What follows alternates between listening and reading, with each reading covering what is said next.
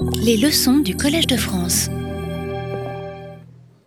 Mesdames et messieurs, euh, merci d'être venus. Euh, désolé pour ce, changement qui est dû à une panne technique euh, au dernier moment. J'espère que ça se passera bien maintenant. donc, ce, cours donc, va porter sur l'espace en musique et j'ai le plaisir d'accueillir pour le séminaire qui suivra Philippe Leroux, qui est un compositeur français, mais qui euh, habite au Canada, qui est professeur à McGill University, euh, qui va traiter euh, lui aussi de, l'espace. Ce qui s'est fait, c'est qu'on ne s'est pas concerté, donc on va, un petit peu découvrir l'un l'autre le, traitement du sujet. ce, qui, est plus intéressant, parce que comme ça, ça pourra peut-être faire donner matière à la discussion, à des différences de point de vue. Mais euh, voilà, il ne s'agissait pas de répéter euh, des choses qui ont été dites. Alors, euh, l'espace, je l'ai mis dans ce chapitre, enfin disons dans cette première série de cours qui s'appelle Repenser les formes, parce que ça va, je vais montrer à la fin de ce cours des, un projet sur lequel je travaille et qui est vraiment quelque chose dans lequel je tente de repenser la forme de l'orchestre, c'est-à-dire la disposition spatiale de l'orchestre. C'est un projet qui s'appelle la trilogie Köln. Ce sont trois pièces d'orchestre euh, pour orchestre spatialisé autour du public. Et euh, deux ont déjà été créées. La troisième sera créée en 2019, mais je pourrais vous montrer des extraits vidéo euh, sonores de la première et des extraits vidéo de la seconde. et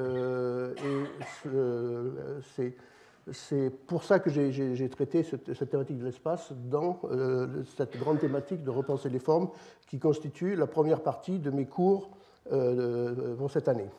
Alors, parler de l'espace avec juste deux haut-parleurs sur scène, ça peut paraître un petit peu difficile, mais bon, l'espace n'est pas que l'espace physique, ça peut être l'espace mental, ça peut être l'espace intérieur, euh, et il y a différentes formes de, catégories dans la musique dans lesquelles on peut intégrer cette notion de l'espace. Euh, le, traitement de l'espace en musique est assez, ancien. quand je parle de, musique, euh, entendez évidemment musique traditionnelle euh, occidentale, parce que c'est de ça dont je parle, donc je ne veux pas le repréciser à chaque fois.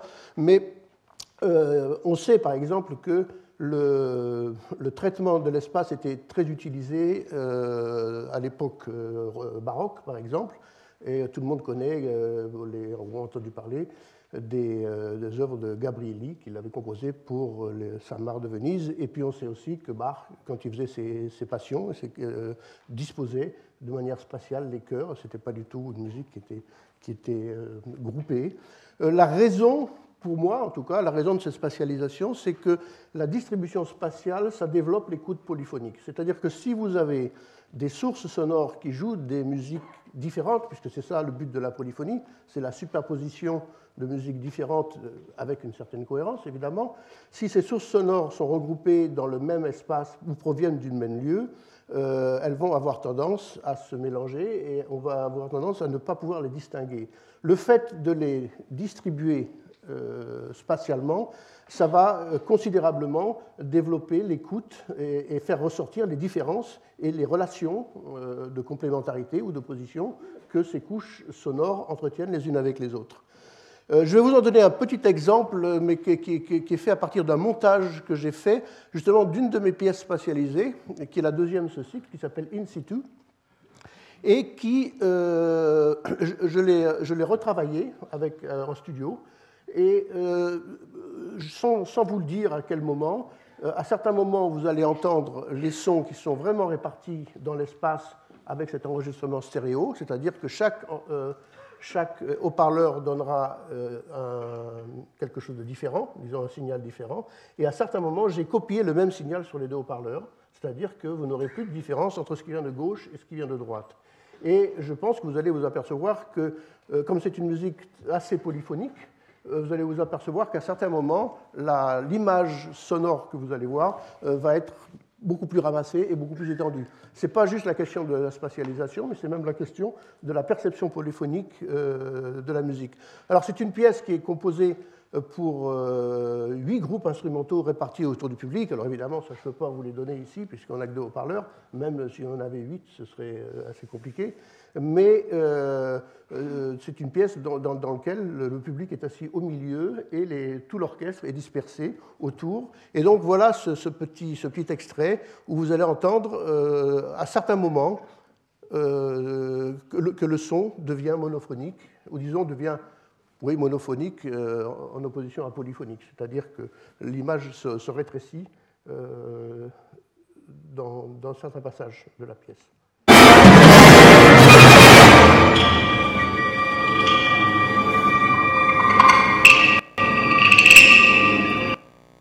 Give up.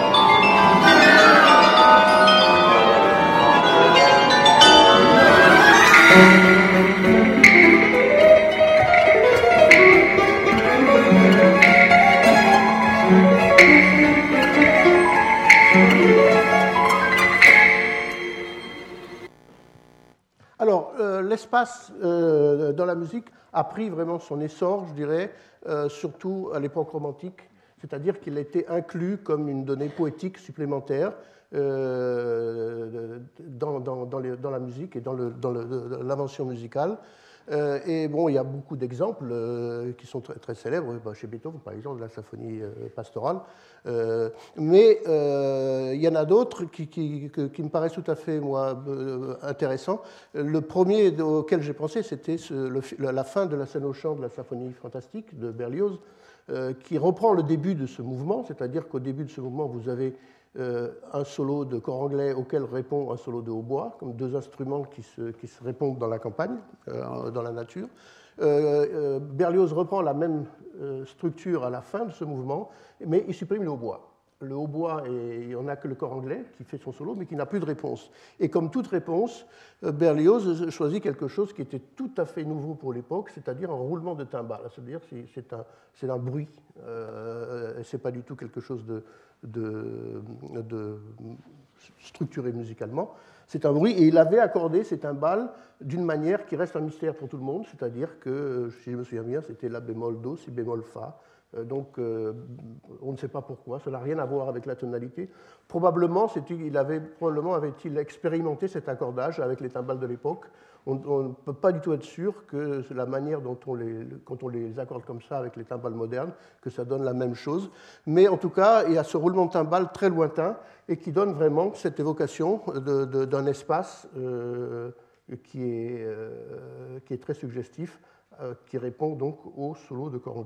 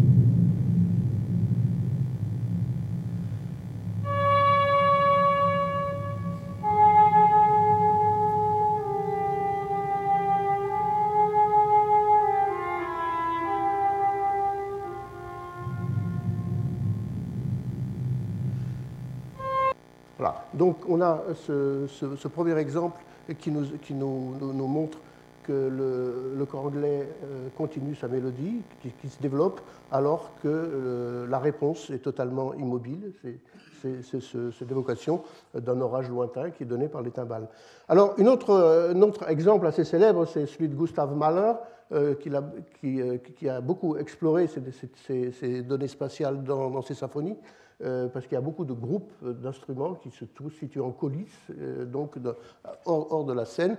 Et euh, on sait par l'anecdote que Malheur, quand il était enfant, il, vivait dans une petite ville de Bohême, Calitsier, et on sait qu'il était souvent intrigué par des groupes de, musique, de musiciens, alors que ce soit des musiciens militaires ou d'autres types de, musiciens, qui venaient sur la place du village euh, et donc, il, a eu cette, évocation de, musique qu'on entendait de loin et qui venait. Et on raconte même qu'il avait un petit accordéon et qu'il les suivait euh, en essayant de jouer euh, en même temps qu'eux.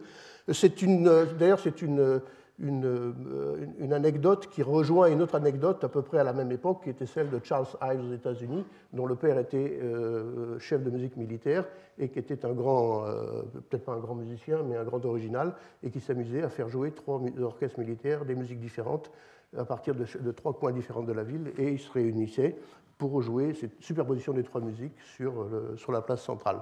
Euh, donc, on va écouter un extrait de la troisième symphonie dans lequel il y a un solo de corde de, piston, cornet à piston, euh, qui se trouve à l'extérieur de l'orchestre et qui donne, euh, une, qui donne déjà le son très lointain par rapport à l'orchestre, mais aussi une autre chose qui est, tout à fait frappante, c'est que ça anticipe sur quelque chose qu'on pratique beaucoup aujourd'hui en musique électronique, c'est-à-dire c'est l'espace invisible, c'est-à-dire qu'on entend le son, on ne voit pas les musiciens. Ça, c'est une grande question qui se pose. Euh, comment est-ce qu'on perçoit la musique quand on voit les musiciens, quand on, comprend l'activité physique qui produit le son, donc les yeux renseignent beaucoup, euh, mais comment est-ce qu'on perçoit la musique quand on n'a euh, aucun renseignement sur la manière dont le son est, produit et sur le, type de son qui va être joué.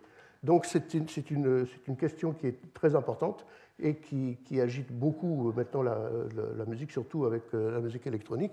Et déjà, chez Malheur, on avait cette, cette question qui était posée, ne serait-ce que subliminalement.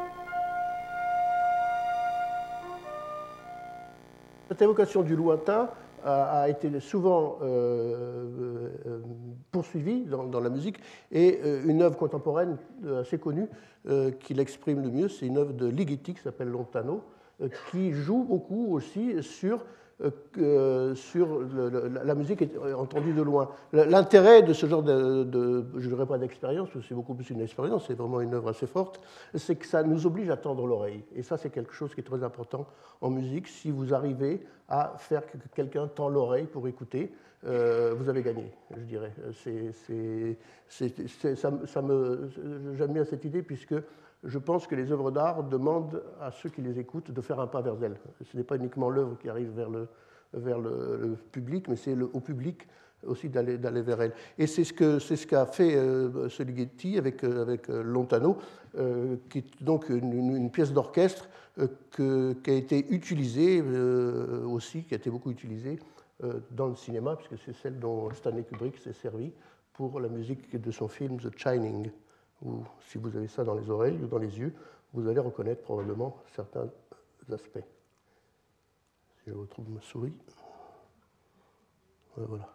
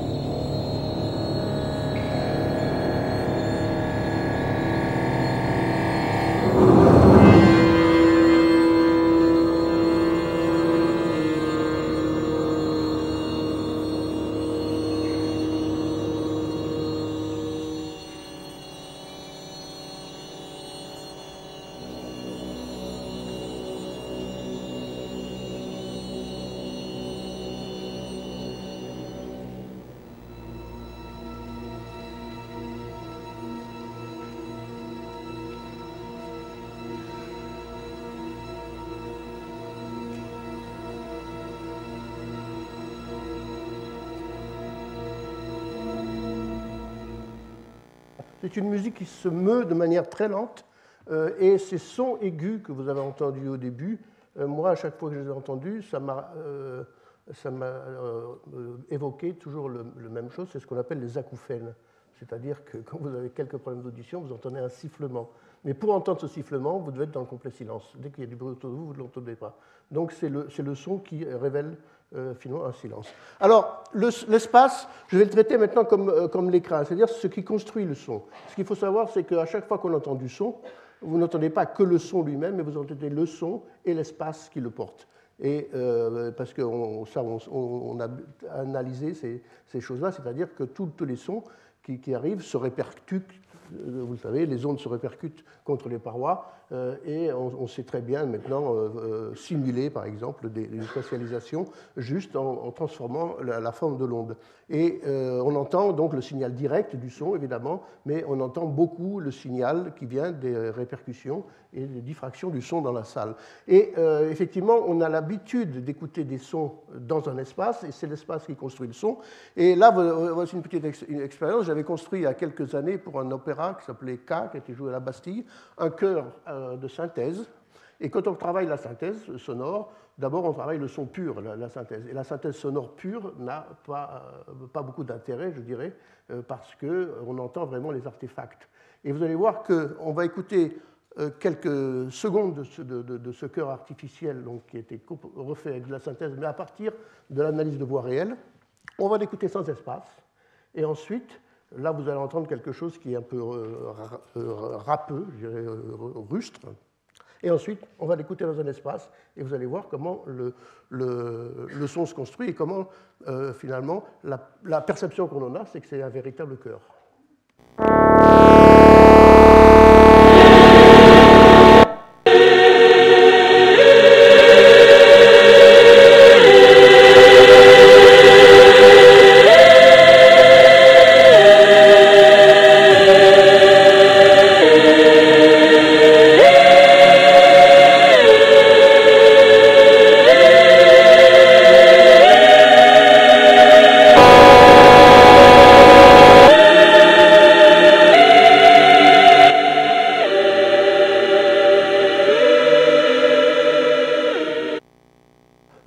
Un chœur euh, que vous avez entendu comme totalement artificiel, évidemment, euh, il l'est. Voilà le même, mais cette fois-ci euh, donné dans un espace assez réverbéré. Et vous allez voir que le, côté artificiel du chœur disparaît pour devenir ce qui pourrait être un, chœur réel, alors qu'il ne l'est pas.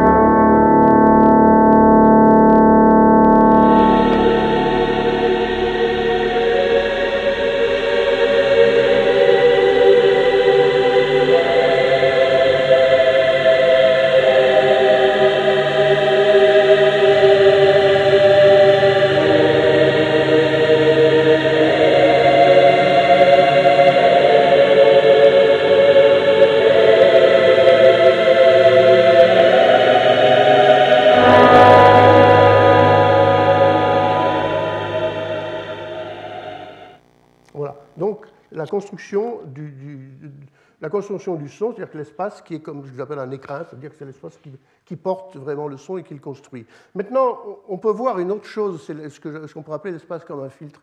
Et j'ai choisi alors un, texte qui, m'a toujours intrigué, et je ne suis pas le seul d'ailleurs, euh, qui est un texte célèbre, enfin ce sont des extraits du, texte, c'est euh, un texte qui provient du second tome de la recherche de Proust, Allons des jeunes filles en fleurs. Je vous propose d'abord de l'écouter avec le, texte, euh, le lit, et ensuite je vous dirai euh, pourquoi je l'ai choisi. J'avais vu descendre de voitures et entrer, les unes dans la salle de danse du casino, les autres chez le glacier, des jeunes femmes qui, de loin, m'avaient paru ravissantes. J'étais dans une de ces périodes de la jeunesse où partout on désire, on cherche, on voit la beauté. Seul, je restais simplement devant le grand hôtel à attendre ma grand-mère quand, presque encore à l'extrémité de la digue, où elle faisait mouvoir une tâche singulière, je vis s'avancer cinq ou six fillettes aussi différentes par l'aspect et par les façons de toutes les personnes auxquelles on était accoutumé à Balbec, qu'aurait pu l'être débarquer on ne sait d'où une bande de mouettes qui exécute à pas compter sur la plage une promenade dont le but semble obscur aux baigneurs qu'elles ne paraissent pas. Elle n'était plus loin de moi.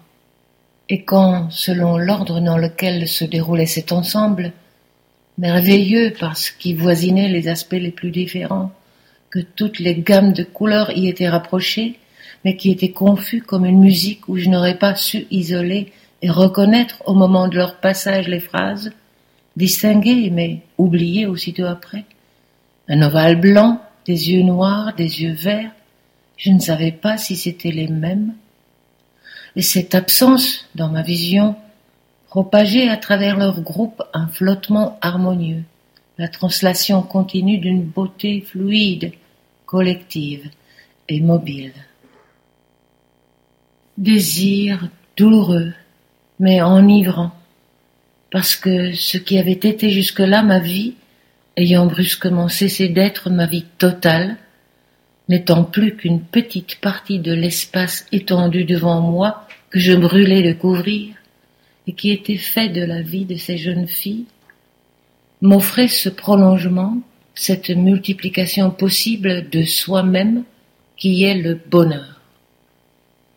Cette fugacité des êtres qui ne sont pas connus de nous, qui nous force à démarrer de la vie habituelle, nous met dans cet état de poursuite où rien n'arrête plus l'imagination.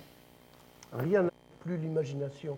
Euh, voilà le, mot le plus important euh, pour moi. Qu'est-ce que Proust nous dit, selon moi, dans ce, dans ce texte? Euh, Je ne suis pas un critique littéraire, donc je m'avance un peu, mais je le dis quand même. C'est que l'absence de clarté, c'est-à-dire que la distance qui est, produite par l'espace, qui sépare donc celui qui regarde et l'objet regardé, la distance qui donc obscurcit en principe la, clarté de, la, vision, loin d'être un masque, loin d'être un filtre, devient un, phénomène d'attrayance. C'est-à-dire que moins c'est clair, plus on est attiré.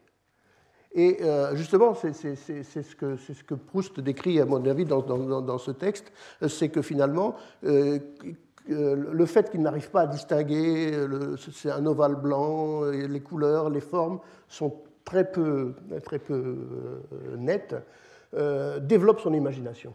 C'est plus on cherche à savoir ce que c'est, et en cherchant à savoir ce que c'est, on fait appel à tout un tas, je pense, de, circuits mentaux euh, qui, vont nous rapprocher des formes les unes avec les autres et qui vont développer notre imagination. Et c'est ça qui est, intéressant, c'est justement c'est le paradoxe du fait que la distance et le manque de clarté euh, loin d'obscurcir finalement l'intérêt, le décuple à certains moments. Et il y a un musicien qui a bien compris ça, qui l'a fait deux fois et surtout une fois. C'est peut-être d'ailleurs le moins proustien de tous les compositeurs, c'est Ravel. Et le, côté, le, passage le plus connu, c'est évidemment le début de la valse, où vous avez deux motifs de la valse qui sont totalement, euh, je dirais, englué dans une, masse sonore euh, très peu distincte, mais finalement, euh, ensuite ça va arriver à la clarté, mais cette, absence de, distinction va au contraire nous forcer à prêter attention et à, être plus attentif à ce qui se passe que si c'était introduit de manière brutale. maintenant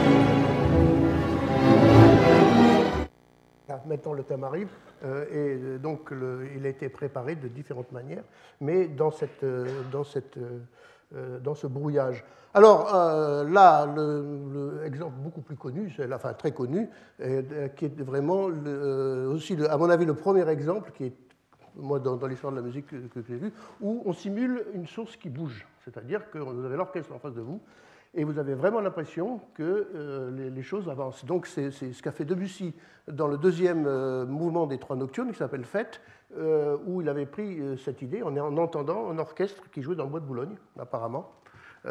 et c'est une petite fanfare qui d'abord commence avec les trompettes avec la sourdine, mais toujours sur scène. Donc la, distance entre l'auditeur et la source ne varie pas euh, physiquement, euh, mais les trompettes sont traitées avec des sourdines, donc euh, ça, assourdit évidemment et ça, filtre le son. Ensuite, c'est venu avec les bois, les, flûtes, les clarinettes et les hautbois, donc avec un nombre de musiciens supplémentaires et des sons un peu plus clairs, avec un spectre plus clair. Et la troisième fois, c'est tout l'orchestre qui, joue. Donc vous allez, vous allez avoir cet, approchement en trois étapes de cette marche mais qui est vraiment une simulation faite par la magie de l'orchestration, alors que dans la réalité, évidemment, euh, les instruments sont à la même distance euh, que vous. Et ça, c'est euh, un des premiers grands traits assez connus du génie de l'orchestration de Debussy.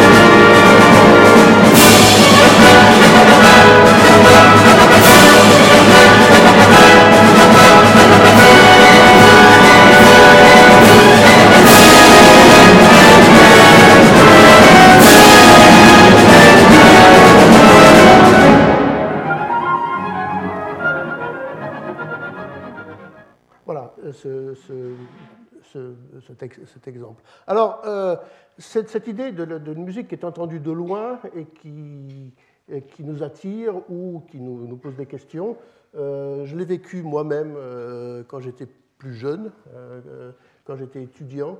je gagnais ma vie quand j'étudiais le piano en, donnant des cours, en jouant du piano dans des cours de danse, pour, exercer ces, ces, demoiselles à faire des, exercices. Et les cours de danse étaient souvent des, lieux très réverbérés, très grand. Et quand j'arrivais, il y avait un pianiste qui était avant moi et qui, jouait. Et donc, moi, si je devais commencer à, 16 heures, donc euh, j'arrivais un quart d'heure avant et j'entendais euh, le piano qui était au fond. Et je me rappelle très bien que ce qui me, ce qui me frappait, c'était que j'entendais ça de l'extérieur et j'entendais le piano qui est passé par toute cette, réverbération. il m'était impossible de savoir ce que jouait le pianiste. Je ne savais pas si c'était du 3 temps, du 4 temps, du 2 temps je pouvais ne savoir que ce qu'il jouait si c'était dans l'aigu, dans le grave, à peu près. Mais il était impossible de distinguer les, éléments les uns des autres, puisque cette fois-ci là totalement brouillé par la salle. Et euh, j'ai toujours eu cette, espèce d'image fantasmagorique en tête. Et un jour, j'ai décidé de l'utiliser dans une de mes pièces qui s'appelle Pasakai pour Tokyo, que j'avais écrite en, en 1994, dans lequel il y a un piano dans les coulisses comme une espèce de démon qui agit à certains moments. Le piano dans les coulisses ne suit pas le chef d'orchestre, euh, c'est-à-dire qu'il joue à certains moments, alors il suit la, musique sur une partition, mais il n'est pas dirigé, il n'y a pas de contact entre le chef d'orchestre et le piano. Et donc, euh, euh, le piano dans les coulisses répond au pianiste soliste, parce que c'est une pour piano solo, comme un mini concerto, piano solo et, ensemble. Donc on a un pianiste sur scène qui joue des choses très virtuoses, très détaillées et très ciselées, je dirais, et le piano dans les coulisses en fait une ombre, on fait une ombre, on fait un écho lointain, et il ne donne que la texture générale, c'est-à-dire si ça monte dans l'aigu, si, ça descend dans le grave, etc. Quand le pianiste fait une gamme, euh, le, piano dans les coulisses fera un glissando, par exemple. Et à certains moments, cette ombre se révolte contre le, contre, contre le soliste. Et donc vous allez avoir un, petit extrait dans, ce, dans, cette euh, chose-là, où vous allez entendre un piano lointain et peu distinct qui euh, va essayer de dialoguer avec un piano qui, lui, est euh, vraiment sur scène.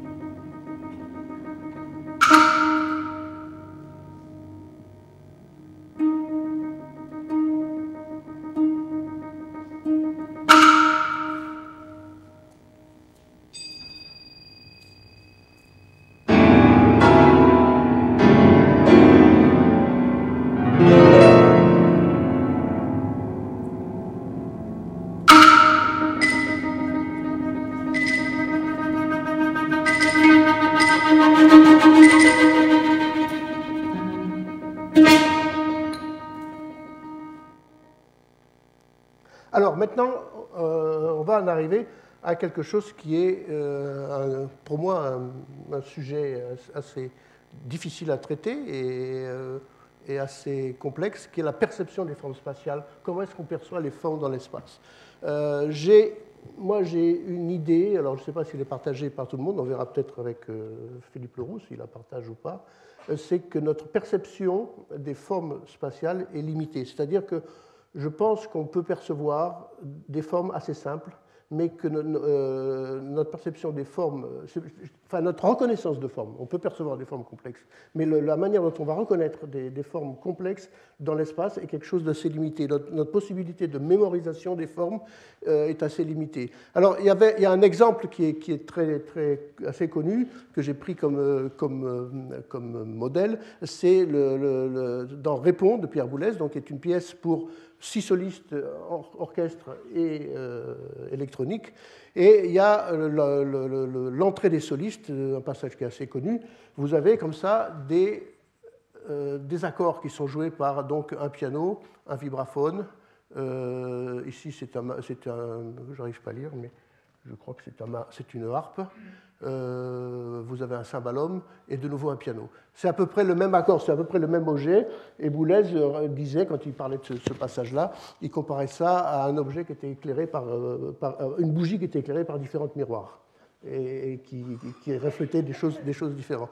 Et ce qui se passe ici, dans cette pièce-là, c'est qu'à chaque fois qu'un instrument joue un de ces accords-là, il y a un système de réverbération et de spatialisation qui va prendre l'accord et le promener dans une certaine trajectoire autour du public, parce qu'il doit y avoir 7 ou 8 haut-parleurs autour du public. Donc vous avez un accord qui est joué sur scène, et cet accord va suivre une trajectoire assez complexe. Et ensuite, il y a un deuxième accord qui va suivre une autre trajectoire assez complexe. Donc je sais que Boulez a dessiné très précisément l'évolution de cette trajectoire, c'est-à-dire si ça vient de, droite, si ça va au fond, si ça va à gauche, etc. Il a, il a, il a, il a dessiné ça de manière très précise, comme toujours. Euh, mon idée, c'est que finalement, euh, on entend que ça bouge surtout. Mais je ne pense pas qu'on puisse vraiment reconnaître euh, des formes, mais ça, on va en parler un petit peu tout à l'heure.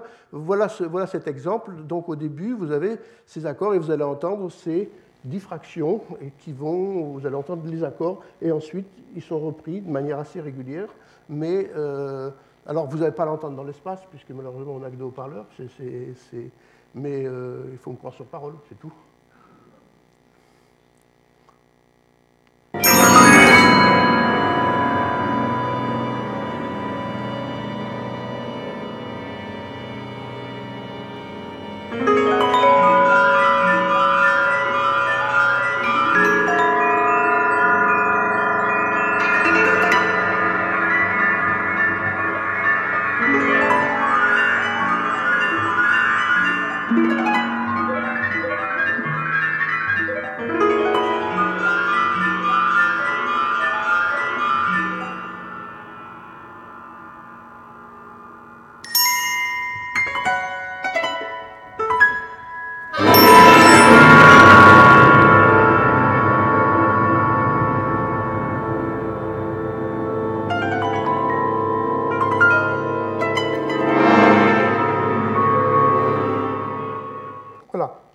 Ces, miroirs euh, qui, se, déroulent. Alors ça, se passe comme ça, c'est-à-dire que vous avez ici un son euh, qui part d'un haut-parleur. Là, vous avez huit haut-parleurs, un son qui part d'un haut-parleur et qui voyage du quatrième, du quatrième il va au troisième, ensuite il va, ici, il revient vers là, et il fait comme ça toute une série de, de, de répercussions. Donc ici, j'ai marqué un son voilà, qui ferait cette trajectoire-là, c'est-à-dire ici, Là, ils sont, ils continuent, ça descend et il arrive là. Ici, vous avez un deuxième son, une deuxième trajectoire, qui fait une trajectoire totalement différente. Donc les formes sont totalement différentes. Il passe de l'avant, de droite à gauche, ensuite il va vers l'arrière, ensuite il remonte en diagonale, et j'ai dû oublier quelque chose. Euh, non Attendez, j'arrive pas à lire le. Ah oui. Où est-ce qu'il commence? Ah oui, il commence là, excusez-moi. Il fait ça, il part de là, il va là, il fait cette trajectoire, et voilà, il fait cette trajectoire. Donc les deux formes sont totalement différentes, euh, elles ne se ressemblent pas. La question que je pose, c'est est-ce qu'on peut reconnaître l'une par rapport à l'autre si on les fait jouer euh, l'un après l'autre? Alors je ne peux évidemment pas vous faire la démonstration avec deux haut-parleurs, mais ce que j'ai fait, c'est que j'ai essayé de dessiner ça sous une forme euh, graphique, c'est-à-dire que vous avez ici, vous avez comme une portée musicale, mais là avec, avec 8 lignes, parce qu'il y a 8 haut-parleurs. Et euh, voilà, vous avez le, le, parleur 1, 2, 3, 4, 5, 6, 7, 8. Et euh, quand vous avez le son qui passe de 1 à 4, à 3 et à 7, eh bien, ça fait ce graphique-là. Voilà, ça fait ce graphique-là. Donc, on avait, pour cette forme-là, on a cette représentation-là, et pour cette, ces trajectoires-là, on a cette représentation-là. Et là, on voit bien que ce sont deux formes qui, qui, ne, qui ne, se ressemblent pas, puisqu'elles ont des profils différents. Si maintenant je prends ce profil et je l'utilise pour faire des mélodies, c'est ce qui se passe ici. J'ai pris le même profil et, je l'ai utilisé pour faire des mélodies. Et euh, là, vous allez entendre les, deux, mélodies euh, et vous allez bien percevoir, même si vous ne regardez pas le... Elles sont sur les mêmes notes, mais donc avec des profils différents, et vous allez euh, percevoir la différence de, profil mélodique qu'elle a. C'est ce que j'en parlais un peu dans mon leçon inaugurale, c'est ce qu'on appelait autrefois les neumes, hein, qui est une notion qui est très importante pour la, c'est-à-dire que c'est le profil général.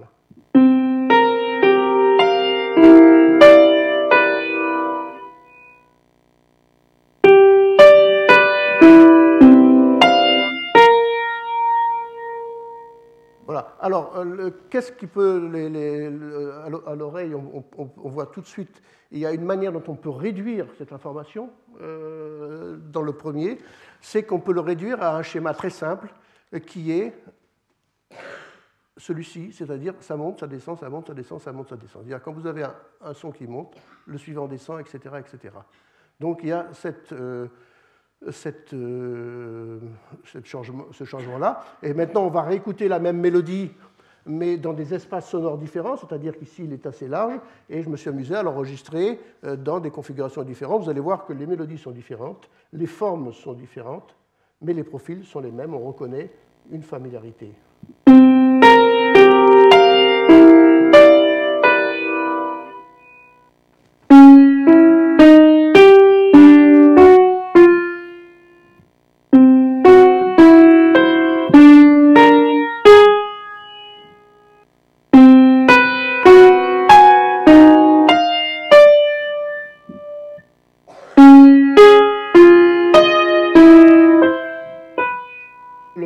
Exemple avec le deuxième profil.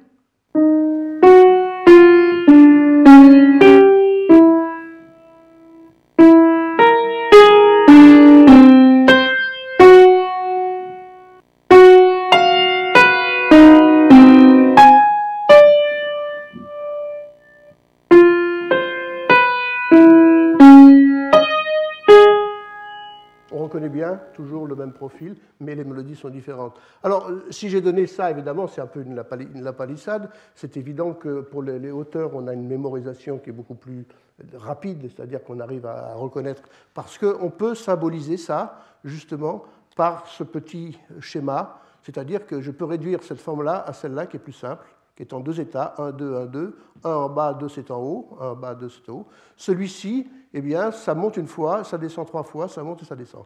Donc on le réduit sur quatre pas. Donc l'information est un peu, plus, un, peu plus, un peu plus large, mais disons que c'est ce qui les réunit. Euh, si euh, on projette cette, cette, euh, cette distribution comme je l'ai fait avant dans une forme spatiale, on aura beaucoup de mal à distinguer l'une de l'autre. Donc c'est la spatialisation est un, outil très, euh, très intéressant, mais je ne sais pas si c'est un outil qui parle formellement, c'est-à-dire que c'est un outil qui porte des formes. C'est-à-dire, pour moi, la spatialisation ne parle pas directement, elle fait parler, elle fait parler euh, quelque chose, mais euh, elle est très importante, mais je, je, doute sur le fait qu'on puisse percevoir des formes très complexes. Alors, on peut en percevoir évidemment des formes qui sont tout à fait, tout à fait clair, c'est-à-dire qu'un mouvement de gauche à droite se percevra tout le temps, euh, devant en arrière aussi, un mouvement diagonal aussi, un mouvement en rotation, je vais y venir, se perçoit très bien, et un mouvement en élévation se perçoit très bien. Il y a ces, tout, toutes ces choses-là.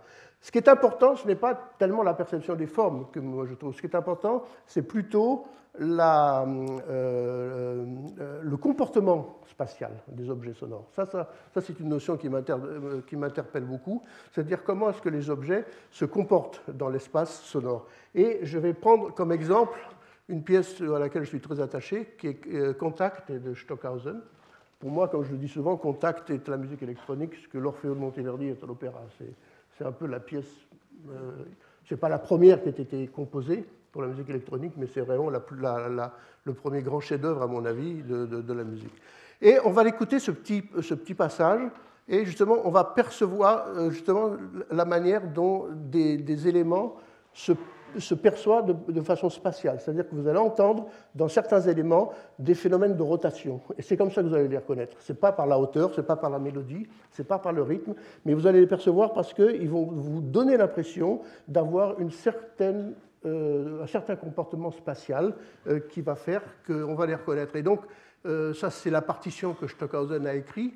Il l'a écrit après coup, hein, je pense, mais elle donne, et on va s'intéresser juste à cette à cette couche, euh, cette couche ici, cette partie-là, mais on va le réécouter deux fois pour, euh, pour, euh, pour bien comprendre.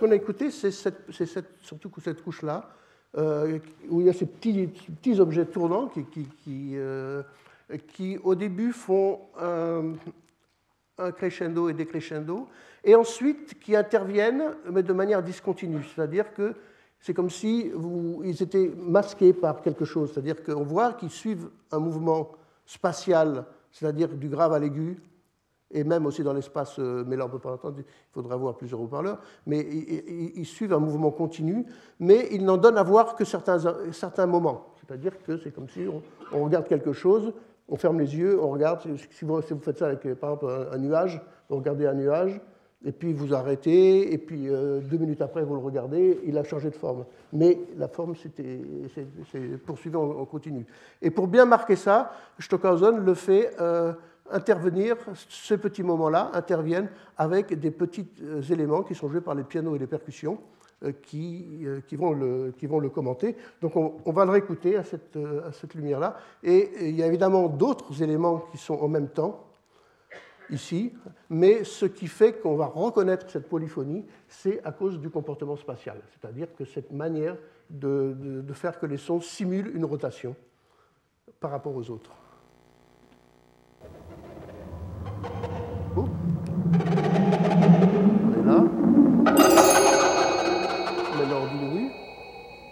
Il s'arrête. Piano. À nouveau. Piano. Il s'arrête. Piano. Encore un autre. Et une dernière fois. Voilà. Il est monté, cette couche est montée vers l'aigu. Euh, par petits bouts, euh, pas dans la continuité, mais c'est par, la, par le, comportement spatial que ça, que ça, ça, agit. Justement, on va voir ce comportement spatial avec un effet euh, que, j'utilise souvent, qui est l'effet Leslie.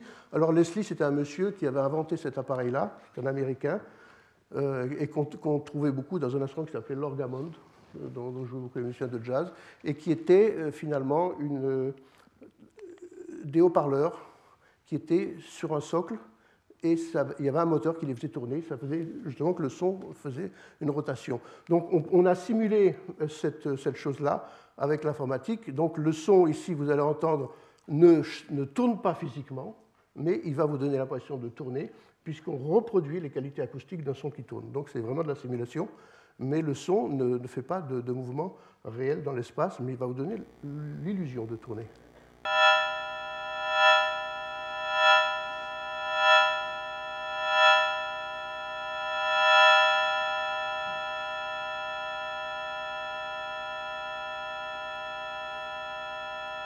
Alors j'ai utilisé ce, j'ai utilisé cet espace euh, rotatif, c'est-à-dire ce, son, dans, cet opéra K, euh, où j'appelle ça des toupies sonores, c'est-à-dire que vous avez on met le son sur ces, sur, ces, sur ces, petits modules de rotation, enfin de simulation de rotation, et euh, vous les avez, vous allez entendre des, sons très aigus qui vont paraître tourner à très grande vitesse.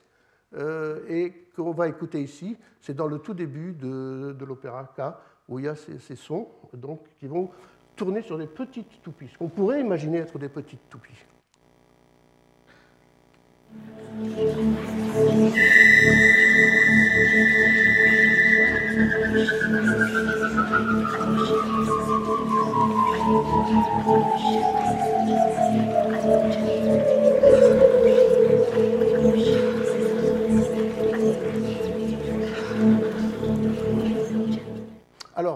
Euh, ces petites toupies, euh, je les ai mis ensuite sur des grosses toupies. Alors, ce qui n'est pas des toupies, c'est des, circonférences. Vous avez écouté dans le début de, cet extrait, on entend des, voix qui chuchotent. C'est donc cet, opéra K qui est fait d'après le procès, de Kafka. Euh, vous savez que le procès de Kafka, c'est une rumeur qui se colporte comme quoi Joseph K est accusé et que euh, tout le monde participe à la rumeur. Et donc j'ai symbolisé cette rumeur par ce chuchotement et je me suis, en expérimentant, j'ai mis ces, chuchotements sur ce système de rotation artificielle et que j'ai fait tourner très lentement. Et il se trouve que quand on le fait tourner très lentement, et peut-être aussi par le, le fait qu'on sait que ce sont des chœurs, donc beaucoup de gens en même temps, on a l'impression d'avoir placé euh, une foule sur une grande, un grand disque qui, va tourner devant vous. Et donc on a, on a une image mentale de cette rotation qui est beaucoup plus grande que les toupies qu'on a écoutées, mais alors que c'est exactement le même système que j'ai utilisé dans un cas dans un autre, mais avec différents types de sons et différentes vitesses.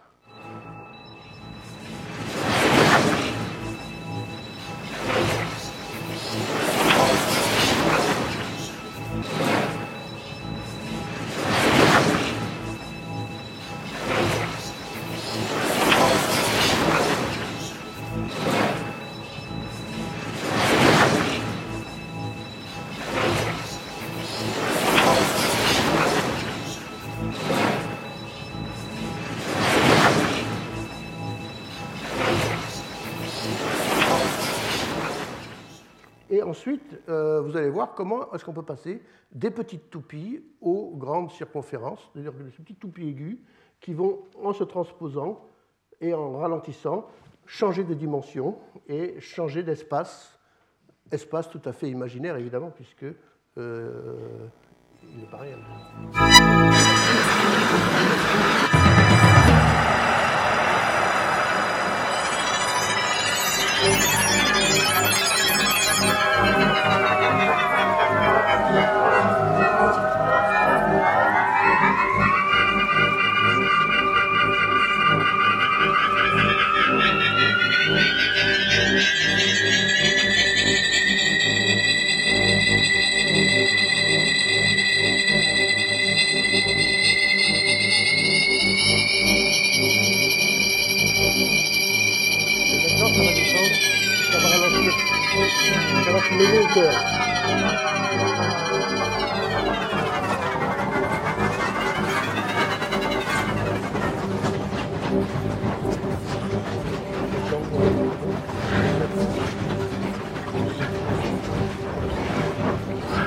Alors le temps passe, euh, euh, beaucoup de choses, mais je, voudrais en arriver plutôt à l'élément qui me, tient à cœur, c'est la distance et un espace qui est très important, c'est l'espace de la salle de concert. Euh, et la salle de concert, euh, ce qui sous-entend la, position de l'orchestre. Alors j'ai pris quelques photos euh, de salles historiques où vous voyez que le placement du public par rapport à l'orchestre est toujours d'un point de vue frontal. Alors ici, il y en a, un peu sur les côtés, ça c'est la fameuse salle du Conservatoire de Moscou, euh, ça c'est le Concerthaus de Vienne, euh, ça c'est une très belle salle qui est à Cleveland, la salle de l'orchestre de Cleveland. Et voici par exemple l'orchestre philharmonique de Berlin. Vous voyez qu'ici, cette fois-ci, le public est tout autour. Voici le, nouvel auditorium de Radio France. Vous voyez que l'orchestre est beaucoup plus central. Et euh, la Philharmonie de Paris, euh, qui est faite sur le même modèle. Et la plus récente, qui est la Philharmonie de l'Elbe de Hambourg. Où il y a aussi, vous voyez, l'orchestre vient maintenant au centre. C'est très bien. Je suis tout à fait pour. Mais, quand même, je suis tout à fait pour. Mais si dans ces salles-là, on ne joue que des symphonies de Brahms, de Bruckner ou de Mahler, ça pose un problème. Parce que, euh, aussi belles et aussi, aussi euh, soient-elles, les symphonies dont je viens de parler ont été conçues pour une perception frontale. C'est-à-dire que euh, quand Beethoven ou tous les classiques romantiques mettaient les violons devant et les percussions derrière, pour des raisons d'équilibre, parce que les percussions ou les cuivres sont beaucoup plus puissants, donc on les met derrière. Si vous écoutez cette musique-là que vous êtes derrière, vous pouvez voir le visage du chef d'orchestre, ça peut être intéressant, mais vous, aurez peu de chance d'écouter les violons. Donc c'est très bien de faire ces salles-là, mais ça pose vraiment le problème du répertoire. Et euh, la réponse que j'ai à ça, c'est juste, euh, bah, puisque ces salles existent, on va construire, on va composer des pièces qui les mettent en valeur et qui vont utiliser cet espace. Et c'est le projet sur lequel je travaille. Alors il y a des exemples historiques, hein, euh, Gruppen, Karel Stockhausen, Xenakis, des pièces dans lesquelles le public était à l'intérieur de, de, l'orchestre. Boulez répond, je l'ai dit, et Emmanuel Núñez, compositeur portugais, très important, qui a fait beaucoup de travail dans la spatialisation. Je travaille pour la Philharmonie de Cologne, voilà la salle de la Philharmonie de Cologne, et c'est une salle, voilà la coupe de la salle de la Philharmonie de Cologne. C'est une salle qui était pratique parce que ici c'est la salle vue de haut, c'est-à-dire que l'orchestre se trouve ici, mais on peut mettre des musiciens absolument partout. Et tout en rouge, c'est des espaces qu'on peut utiliser pour mettre euh, des musiciens. Et je ne m'en suis pas privé, puisque dans la dernière composition que j'ai faite pour cette salle, qui est la salle pour laquelle je travaille, euh, il va y avoir différents groupes d'orchestres qui vont être répartis autour du public de cette manière-là. Et vous allez écouter, par exemple, dans une autre pièce, voilà différents types de dispositions instrumentales mais vous allez écouter, par exemple, ce qui se passe dans la spatialisation, c'est-à-dire qu'ici, vous avez un orchestre, et vous allez voir que le son, alors je vous l'explique, je ne pourrais pas l'entendre vraiment comme ça, mais le son va de derrière et va petit à petit envahir totalement l'espace, c'est-à-dire que le son va arriver de derrière et les instruments vont jouer petit à petit, euh, et le son va remplir tout à fait l'espace. La partition se, présente comme ça, et euh, ce que je fais, c'est que je construis une colonne, je l'appelle une colonne sonore, qui va être jouée ici, avec voilà, une construction qui vient de l'arrière et du grave. Et vous voyez, la partition le montre, on voit bien la colonne qui se construit petit à petit, et ici tout l'espace est occupé, et on va voir ce que ça donne dans un enregistrement monophonique. Mais si vous n'avez pas l'espace, essayez d'imaginer. Ça vient de derrière et ça va en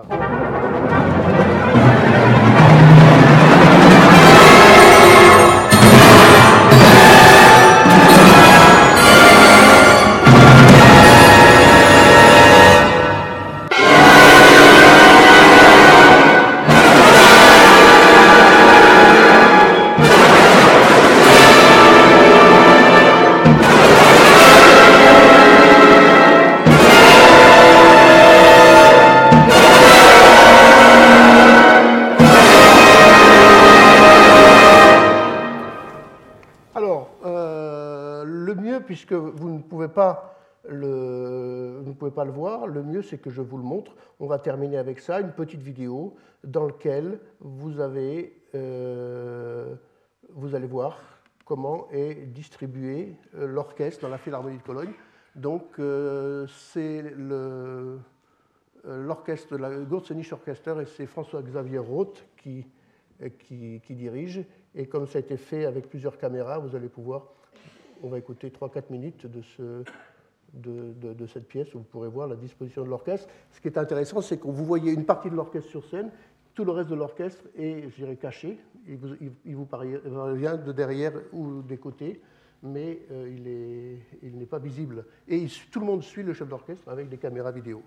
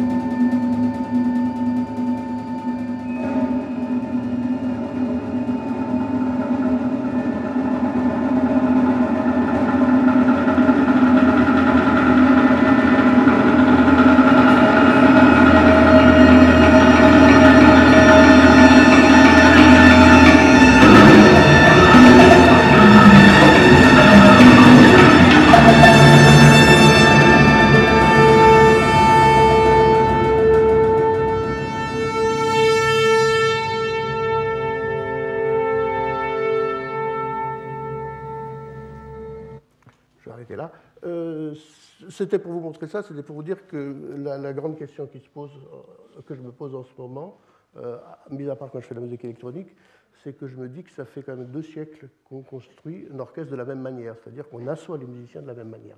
Depuis Haydn, ça n'a pas changé. Et alors, c'est le problème du répertoire, évidemment. Enfin, c'est le problème, la richesse du répertoire. Mais je pense qu'il a d'autres manières de disposer l'orchestre. Il y a énormément de choses à trouver, énormément de choses à inventer dans une nouvelle disposition de l'orchestre. Et euh, la, nouvelle disposition spatiale de l'orchestre a énormément d'influence sur la musique elle-même, évidemment. Ce n'est pas juste mettre les musiciens dans une autre disposition, mais ça influence grandement la musique elle-même.